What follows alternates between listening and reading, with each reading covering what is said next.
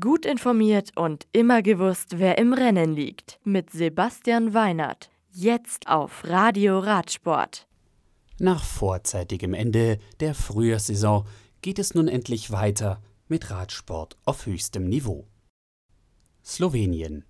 Nachdem sich in Slowenien Jumbo-Visma-Profi Primoz Roglic und Ursa Pinta von Ale BTC Jubiljana die Landestrikots von Slowenien im jeweiligen Straßenrennen gesichert hatten, entschieden UAE-Team Emirates Profi Tadej Pogacar und Pintas Teamkollegin Urska Zegard die nationalen Meisterschaften im Einzelzeitfahren für sich.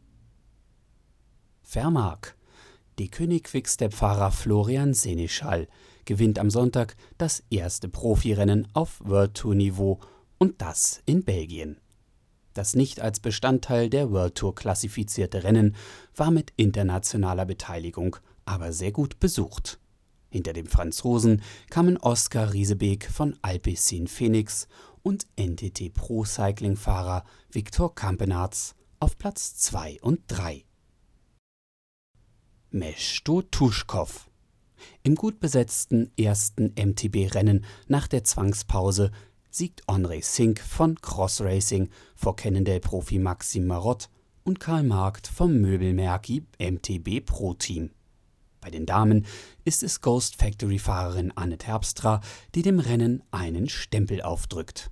Sie siegt eine Minute und zehn Sekunden vor Jitka Kabelika von Gab Kolofix. Dritte ist Jana Tschetschinkarova. Zu den nächsten Rennterminen. Nachdem nun auch in der Schweiz die Auswirkungen des Lockdowns zu spüren sind, hat sich der Veranstalter des Weltcups in Lenzerheide kurz gegen die Ausrichtung des MTB-Weltcups entschieden. Nove Mesto plant dafür einen Doppelweltcup vom 29. September bis zum 4. Oktober.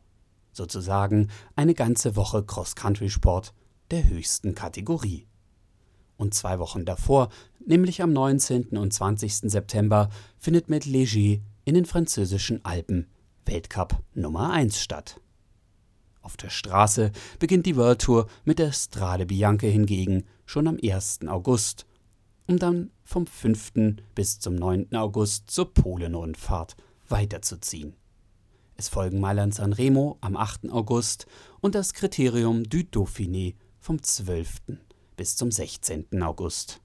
Die Tour de France startet dann am 25. August in Nizza und endet am 20. September in Paris. Das Radio für Radsportfans. Im Web auf radioradsport.de